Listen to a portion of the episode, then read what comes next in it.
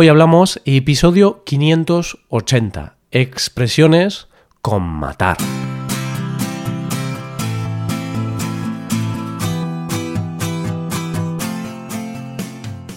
Bienvenido a Hoy Hablamos, el podcast para aprender español cada día. Ya lo sabes, publicamos nuestro podcast de lunes a viernes. Puedes escucharlo en iTunes, en Android o en nuestra página web. Y si quieres ver la transcripción, la hoja de trabajo de cada episodio y disfrutar de muchas otras ventajas, puedes visitar nuestra web hoyhablamos.com. Ahí podrás beneficiarte de cosas como un buscador avanzado de episodios, un lugar en el que votar los temas que te gustaría que se hicieran en el futuro, soporte premium y otras muchas ventajas. Además, si quieres hablar, pasar un rato de diversión y aprender cosas nuevas del español y de España, te damos la oportunidad de tener clases con nosotros. Vas a poder comprobar que puedes aprender o mejorar tu español como, cuando y donde quieras. Y como hoy es miércoles, pues vamos a volver a hablar de expresiones, frases y demás usos del lenguaje para ver cómo hablamos realmente los nativos de España. Para el día de hoy hemos elegido un episodio en el cual te voy a hablar de algunas expresiones y palabras que contienen la palabra matar. No tengas miedo, no pienses que en este episodio se van a tratar temas de asesinatos, muertes, sangre y este tipo de cosas. No, no, no te preocupes. En este episodio aprenderás a usar frases como matar dos pájaros de un tiro, estar a matar con alguien o matar el tiempo. Coge lápiz y papel porque empezamos. Hoy hablamos de expresiones con matar.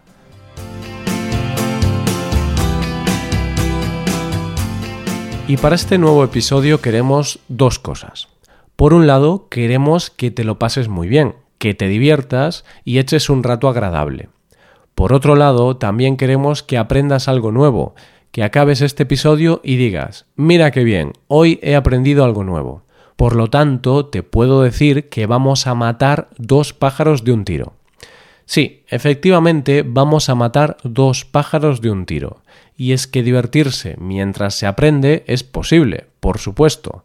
Pues vamos a matar dos pájaros de un tiro. Si eres un gran animalista y protector de los animales, no te preocupes, no vamos a matar a ningún animal. Los pájaros que escuchen este episodio pueden seguir volando tranquilos. Se utiliza la expresión matar dos pájaros de un tiro cuando logras dos objetivos de una sola vez, es decir, cuando con tan solo una acción podemos conseguir dos efectos deseados. Vamos a ver algún ejemplo. Uno muy cercano a nuestra realidad en el aprendizaje de un idioma extranjero. Entonces, quieres mejorar tu nivel de español, pero estudiar gramática y seguir un aprendizaje convencional te aburre. Vale, pues si te gusta ver series, puedes estudiar español mientras ves una serie, por ejemplo, La Casa de Papel. De esta manera vas a matar dos pájaros de un tiro. Al mismo tiempo que aprendes, te diviertes. Otro ejemplo más. ¿Te gusta montar en bicicleta? Bueno, espero que sí. Es un medio de transporte verde y además muy bueno para mantenerse en buena forma. Bien, pues si, por ejemplo, mm, vas a trabajar en bicicleta en lugar de en coche, podemos decir que matas dos pájaros de un tiro. Además de utilizarlo como medio de transporte, lo utilizas como forma para mantener un trasero fuerte y tonificado. ¿A quién no le gustaría tener el trasero de un ciclista? Vale, pues hablo ahora de la segunda expresión del día de hoy, estar a matar con alguien. Ahora sí que me voy a poner más serio. Aquí ya hablamos de cosas bastante serias. ¿Tú estás a matar con alguien? Espero que no. No obstante, algunas veces nos encontramos con personas con las que no nos llevamos bien y discutimos o nos peleamos de forma permanente. Personas a las que te gustaría matar. Bueno, estoy exagerando. Quizá no matarlas, pero sí tener a esas personas lejos de ti. Así, si una persona está a matar con otra persona, significa que no tiene una buena relación, que está enemistada de una manera bastante fuerte. Vamos a hablar de herencias. El tema de las herencias familiares suele ser un tema bastante oscuro. A veces hay peleas bastante fuertes entre familiares por el reparto de la herencia. Un hermano piensa que merece más, Una hermana piensa que el reparto ha sido injusto, el cuñado intenta sacar provecho. Vaya, al final, la herencia familiar hace que los miembros de la familia tengan una relación muy mala. Hace que estén a matar entre ellos. Uy, estos enfados familiares no deberían suceder nunca. Bueno, igualmente vamos a cambiar de tema, puesto que es mejor matar el tiempo que matar a alguien. Te hablo de la frase matar el tiempo. Una frase que se utiliza a menudo en esos momentos de aburrimiento, en esos momentos del día en los que no sabes qué hacer. Imagínate, estás cocinando un plato que requiere mucho tiempo, un plato que necesita más de dos horas de preparación. Entonces, mientras estás cocinando y tienes que esperar, tendrás que ocupar el tiempo haciendo algo diferente, por ejemplo, navegando por Internet o leyendo un libro. Con estas acciones estarás matando el tiempo. Por lo tanto, matar el tiempo es una frase que se utiliza cuando se ocupa el tiempo haciendo algo con el fin de evitar el aburrimiento. Veamos otro ejemplo. Ahora nos encontramos en un atasco en la carretera. Llevamos media hora y no hemos avanzado casi nada. Es un atasco bastante importante. Pues, ¿qué podemos hacer para matar el tiempo? Podemos escuchar un podcast como el de hoy hablamos. Podemos escuchar música o podemos jugar con la nariz y buscar algún moco por alguno de los agujeros. Hurgarse la nariz puede ser una aventura muy divertida si no se tiene nada que hacer. bueno, esto es un poco asqueroso. Mejor nos quedamos con lo de escuchar un podcast.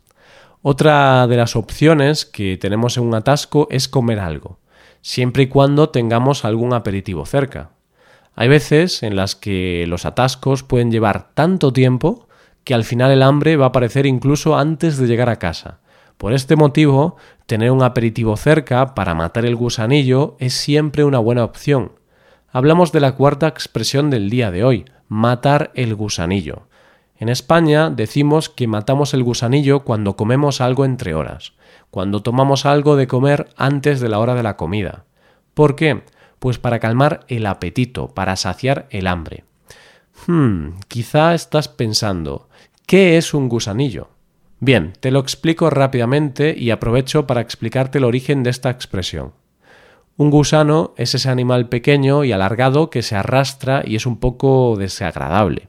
Seguro que sabes de qué animal te hablo. Vale, pues antiguamente se pensaba que teníamos gusanos en el estómago. Estos gusanos se comían toda la comida y por eso teníamos hambre. claro, los gusanos se comían todos los alimentos de nuestro estómago. Para evitar que esto sucediera, se bebía algo de alcohol para matar el gusanillo del estómago y así evitar tener hambre. Precisamente lo mismo que hacemos con los aperitivos que nos tomamos entre horas. Matan el gusanillo, matan el hambre.